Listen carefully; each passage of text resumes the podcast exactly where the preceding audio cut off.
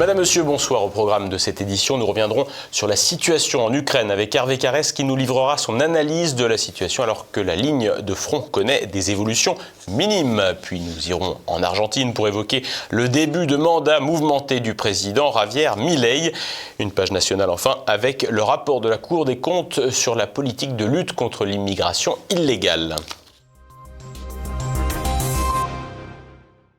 Alors que la ligne de front est sans cesse disputée en Ukraine, des frappes en profondeur ouvrent de nouvelles inquiétudes quant aux conséquences pour les civils. Le point avec Élise Blaise.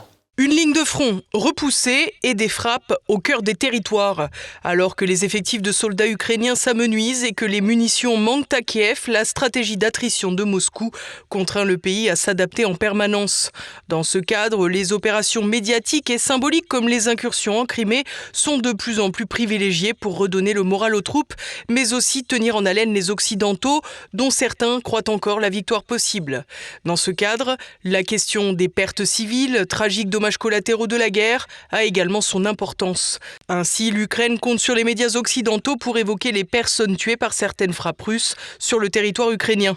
Hervé Carès nous donne les raisons qui peuvent expliquer ces dommages collatéraux du côté de Kiev. L'explication de ces importants dommages collatéraux. Premièrement, Très certainement, il y a des problèmes de guidage de certains des missiles utilisés par les Russes, liés peut-être à, certains missiles anciens qui auraient été utilisés, notamment certains missiles euh, supersoniques qui étaient utilisables au départ pour lutter contre les porte-avions euh, américains dans les années 70 et dont la précision quand même est de l'ordre de la centaine de mètres, voire plusieurs centaines de mètres. Deuxième explication, la défense antiaérienne ukrainienne, bien que euh, relativement amoindrie, qui est toujours euh, en action et dont certaines munitions euh, pourraient très bien retomber sans s'autodétruire, comme cela est, bien sûr prévu par, par les industriels qui produisent ces, types de, missiles et de munitions. et en fait, troisième explication et dernière explication, c'est que lorsque les missiles russes sont interceptés, ils euh, peuvent être détournés, quitter l'axe de la cible originelle et tomber sur une zone purement civile. Et deuxièmement, ils peuvent être également partiellement détruits avec la charge militaire qui n'est pas détruite.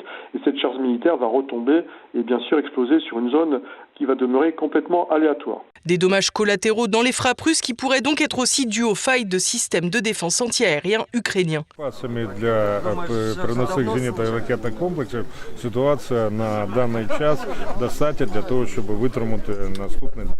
потужних ударів. Але в середньостроковій і довгостроковій перспективі, звісно, необхідна допомога західних країн для того, щоб поповнювати запас ракет. Це американські системи Avenger, французькі системи Краталь, це і системи на знизені ракетні комплекси. У нас є на озброєнні іноземного виробництва і Стінгер, і Перун, це польського виробництва, РБС-70 і інші системи. Тобто все, що дадуть, це буде використовувати для захисту українського неба. Des carences qui s'expliquent en partie par ces frappes russes sur les lieux de stockage de munitions et d'armement. Et si les victimes civiles ukrainiennes sont fréquemment déplorées à raison dans les médias occidentaux, les morts civiles russes restent plus confidentielles. Pourtant, elles existent aussi. En réponse à ces frappes euh, russes qui ont euh, eu des effets collatéraux quand même importants en termes de, victimes côté ukrainien, il y a eu une réponse ukrainienne euh, sur les villes de Belgorod sur la région de Kursk, mais également sur Donetsk. Bon, historiquement, il faut quand même rappeler que depuis 2014, l'artillerie ukrainienne cible des objectifs purement civils sur la région de Donetsk et notamment sur la ville de Donetsk. Et quasiment depuis 2014, toutes les semaines, vous avez des tirs d'artillerie ukrainiens qui s'abattent euh, sur des objectifs qui n'ont rien de militaire sur le, centre-ville et les abords de la ville de Donetsk. Donc euh, cette pratique de tir de représailles n'est pas nouvelle de la part des forces ukrainiennes. Maintenant, revenons à la région de, Belgorod. Il est clair que la frappe de l'artillerie ukrainienne, puisqu'ils ont utilisé des lance-roquettes multiples d'origine tchèque pour atteindre la ville de Belgorod, eh bien, c'est une frappe qui a euh, ciblé de manière indiscriminée le centre-ville de Belgorod, donc pour tout simplement euh, montrer à la population ukrainienne qu'elle avait souffert lors des vagues de frappes russes, mais que l'armée ukrainienne était également capable de frapper les civils russes. Ces frappes inquiétantes sont à dissocier de la ligne de front qui connaît des évolutions plus lentes. En effet, les soldats russes ont l'objectif de rogner les différents saillants creusés par les combattants ukrainiens afin de les repousser progressivement vers l'ouest jusqu'à consolider la ligne pour ensuite entreprendre de nouvelles avancées. Hervé Carès analyse la situation tout au long de la ligne de front. Sur le front euh, du Dniepr, euh, face à Kherson, il y a toujours cette enclave de Krinky euh, qui se maintient malgré des pertes importantes et on a du mal à comprendre le sens militaire maintenant de, cette obstination à tenir cette rive est du Dniepr. Lorsqu'on remonte sur la zone de Zaporizhia, et notamment le saillant de Robotine qui a été conquis cet été par les forces ukrainiennes. Cette zone de Zaporizhia est évidemment majeure dans la mesure où elle devrait euh, constituer la zone d'effort euh, principale d'une probable offensive russe dans le but de conquérir totalement euh, l'oblast de Kherson qui avait été euh, partiellement évacué par les for forces russes en novembre 2022 lors de la traversée rétrograde du Dniepr. Au nord de la ville de Donetsk, il y a la, bataille d'Advika, donc cette, ville euh, qui est actuellement en cours d'encerclement par les forces russes, et on est sur une dynamique qui est comparable à celle de Bakhmut, et très probablement un calendrier qui va être comparable. Euh, lorsque l'on continue à remonter, on arrive bien sûr alors sur la, la ville emblématique de Bakhmut. Les forces russes sont en train de pousser maintenant à l'ouest et de poursuivre euh, leur offensive tout porte donc à croire que les Russes sont loin d'avoir atteint tous les objectifs de Moscou, lesquels devraient être plus limpides après l'élection présidentielle de mars prochain, pour laquelle Vladimir Poutine est favori. Javier Milei sous pression, le nouveau président d'Argentine a déjà pris plusieurs mesures vivement contestées dans un pays en profonde crise. Petit aperçu avec Renaud de Bourleuf. Massacre du système à la tronçonneuse en Argentine. Moins d'un mois après son arrivée à la tête du pays d'Amérique du Sud, Javier Milei n'a pas perdu de temps pour appliquer ses promesses de campagne. Les opposants sont aussi sur le pied de guerre et les réformes suscitent déjà de vives oppositions. À peine dix jours après son investiture, les Argentins descendent dans les rues de Buenos Aires, dans le viseur des forces politiques de gauche, la politique économique. Rappelons que la ligne libérale du nouveau président de l'Argentine tient à un désengagement massif de l'État vis-à-vis de l'économie, avec la prééminence d'un marché qu'il promet libre et souverain. En clair, mettre fin à l'interventionnisme initié par le président Juan Perón au début de l'après-guerre et réduire le rôle de l'État. Pour commencer, le nouveau président se contente de cinq ministères régaliens et trois ministères économiques. Exit donc les ministères de la Culture, de l'Éducation, des Transports et de la Santé. Deux jours seulement après sa prise de fonction, Javier Milei a annoncé quelques-unes de ses priorités. La dévaluation de plus de 50% du peso, la monnaie argentine, et la réduction des subventions au transport et à l'énergie. La tronçonneuse tente donc d'en finir avec l'hyperinflation. Le 20 décembre, Javier Milei a également présenté un décret abrogeant ou modifiant plus de 300 normes concernant notamment les loyers, les privatisations et le droit du travail. He firmado un decreto de necesidad y urgencia para comenzar a destrabar este andamiaje jurídico e institucional opresor que ha destruido nuestro país. El objetivo es comenzar el camino de reconstrucción de nuestro país devolverle la libertad y la autonomía a los individuos y empezar a desarmar la enorme cantidad de regulaciones que han impedido, entorpecido y detenido el crecimiento económico en nuestro país. L'idée affichée est de redonner à l'Argentine sa grandeur passée. Le pays, autrefois réputé le plus puissant d'Amérique latine, avait il y a un siècle un PIB au niveau de celui de la France. Aujourd'hui, il est à la 62e place mondiale, au bord de la cessation de paiement, et affiche une inflation de 160% sur un an.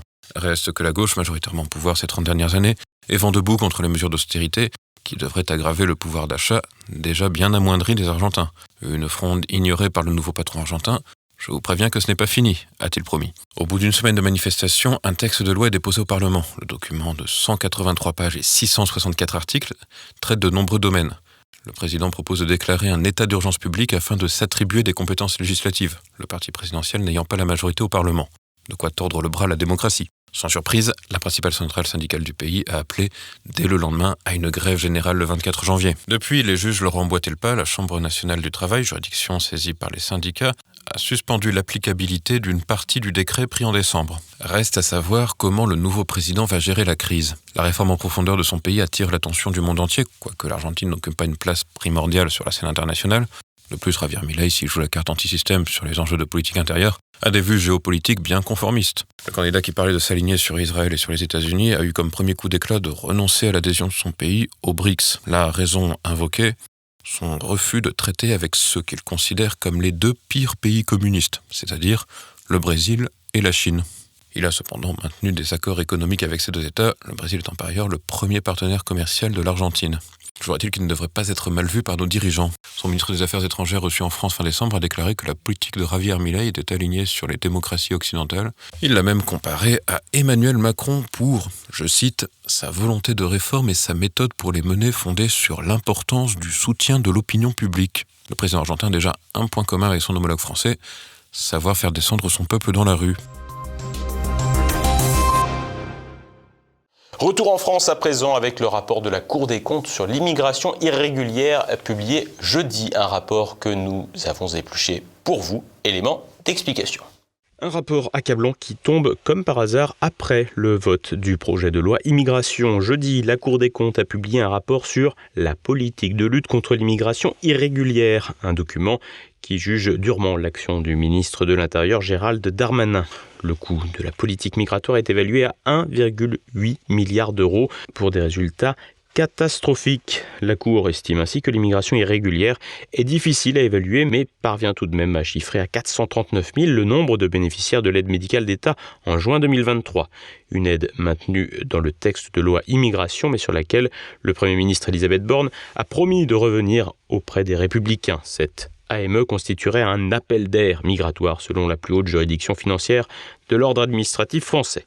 L'institution estime en outre que le nombre de clandestins en France ne peut pas être établi par cette seule AME, tous les clandestins n'ayant pas recours à l'aide médicale d'État. La gestion des frontières par les autorités relève, selon la Cour des comptes, d'une efficacité incertaine des services de l'État est préconisé ici d'aligner les pouvoirs d'inspection de la police aux frontières avec ceux des douanes, mais aussi, et l'on apprend donc ici que cela n'est pas fait d'habitude, de recueillir et conserver l'identité des personnes interpellées à la frontière. Sur le volet judiciaire et administratif, la Cour estime que les tribunaux et services dédiés sont saturés et que le sujet fait l'objet d'un manque de clarté alors que 133 modifications législatives ont eu cours sur le sujet migratoire en moins de 10 ans.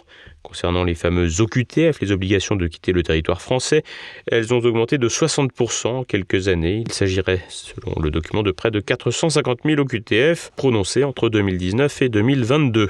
Le nombre de clandestins arrivant en France aurait dépassé celui de 2019, dernier exercice avant la crise sanitaire. Les centres de rétention administrative sont, eux, décriés, faute de moyens notamment de police pour en assurer la surveillance. Enfin, la Cour des comptes estime que 20 à 30% des étrangers ne sont pas identifiés avec certitude, ce qui empêche leur éloignement. Par ailleurs, à peine un peu plus d'une obligation de quitter le territoire sur 10 serait exécutée. Enfin, l'absence de développement d'aide au retour volontaire est pointée du doigt. Au-delà du constat assez entendu de l'incurie gouvernementale en matière d'immigration, le rapport des magistrats arrive à un étonnant moment après le vote de la loi immigration. En effet, le document précise que le texte a été réalisé avant le mois de décembre et le débat parlementaire sur la loi immigration qui, elle, a été votée le 19 décembre. Un choix assumé par l'ancien ministre socialiste Pierre Moscovici, premier président de la Cour. Ce dernier a même affirmé jeudi qu'il n'avait pas souhaité que la publication puisse interférer avec le débat politique, une étrange manière d'envisager le débat parlementaire alors que des informations purement factuelles de la Cour des comptes n'auraient pas été de trop pour aider à un débat plus serein. Et passons à présent à l'actualité en bref. C'est une rumeur qui persiste. Annoncée par les uns, démentie par les autres, le remaniement ne vient toujours pas. Si les fractures au sein de la majorité sont palpables après le vote de la loi immigration, et si d'aucuns assurent que le chef de l'État entend appuyer sur le bouton du changement d'équipe ministérielle, rien n'est pour l'heure officialisé. Annonce imminente ou énième mise en scène, le temps du week-end devrait apporter une réponse à cette question. Seule certitude, la Macronie ne fait plus envie. Linky, partenaire de la sobriété énergétique imposée.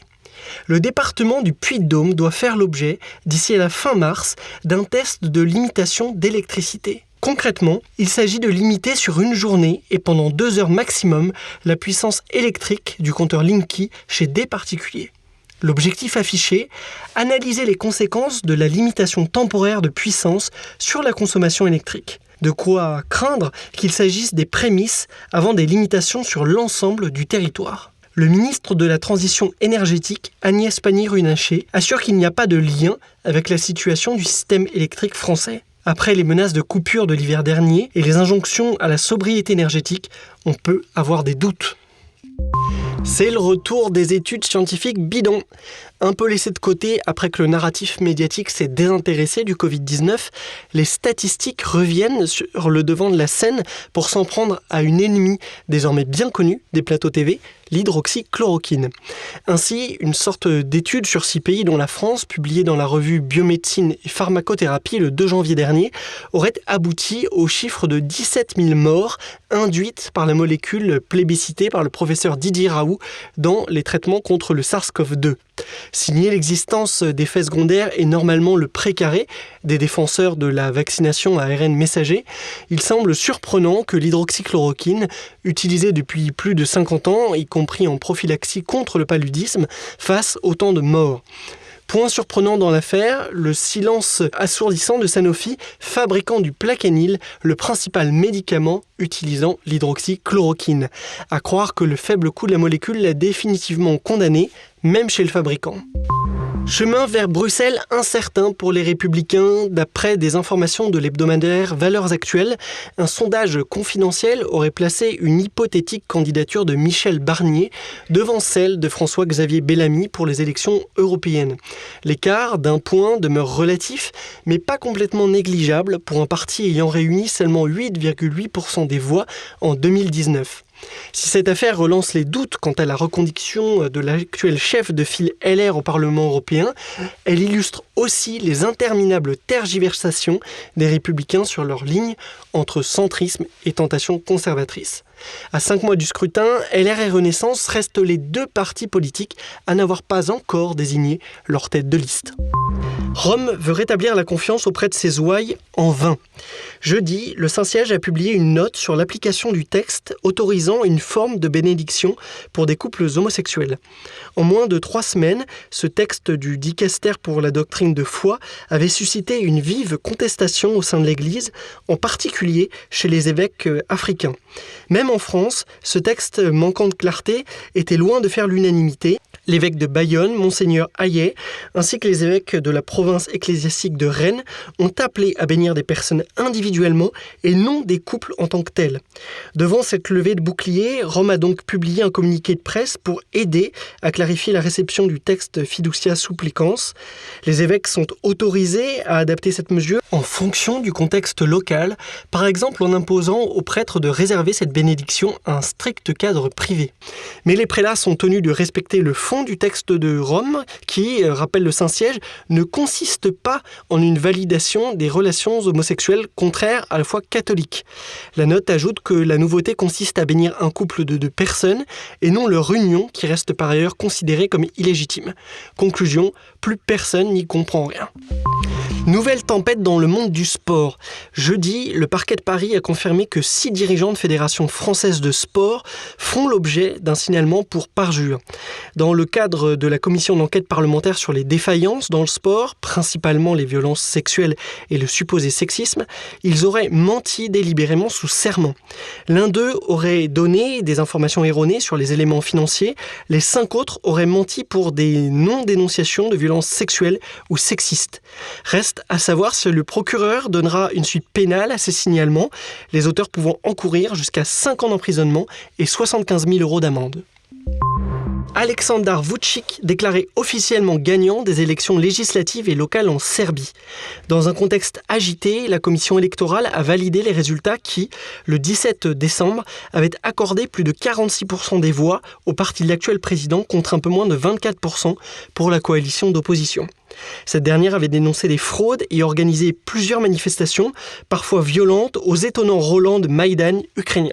Si les observateurs internationaux ont noté des irrégularités dans la tenue euh, du scrutin, ils ont conclu que ces élections avaient été techniquement bien organisées et qu'elles avaient généralement respecté les libertés fondamentales. L'opposition, elle, continue de réclamer une enquête internationale indépendante et crie au vol démocratique. Un avion ligne supersonique bientôt dans le ciel. C'est son nom, sera testé au premier trimestre 2024. Fabriqué par l'américain Boom Aerospace, il devrait signer le grand retour des vols commerciaux dépassant la vitesse du son, 20 ans après la fin de l'épopée franco-britannique du Concorde. Des tests moteurs et de roulage ont déjà eu lieu en 2023, permettant l'obtention d'un certificat de navigabilité. Particularité d'Overture, il sera le premier avion de ligne carbone neutre grâce à l'utilisation de carburant d'aviation durable. Capable d'accueillir entre 65 et 80 passagers, il pourrait relier une vingtaine de destinations dans le monde. Mise en service prévue pour 2029. Au programme de votre soirée, le nouveau format court TVL Faites court avec le professeur Édouard Husson et un zoom avec Rodolphe Carr sur son ouvrage Feu sur la droite nationale. Dans le samedi politique, une rediffusion de circonstances de l'émission avec le criminologue Xavier Hofer sur l'affaire Epstein.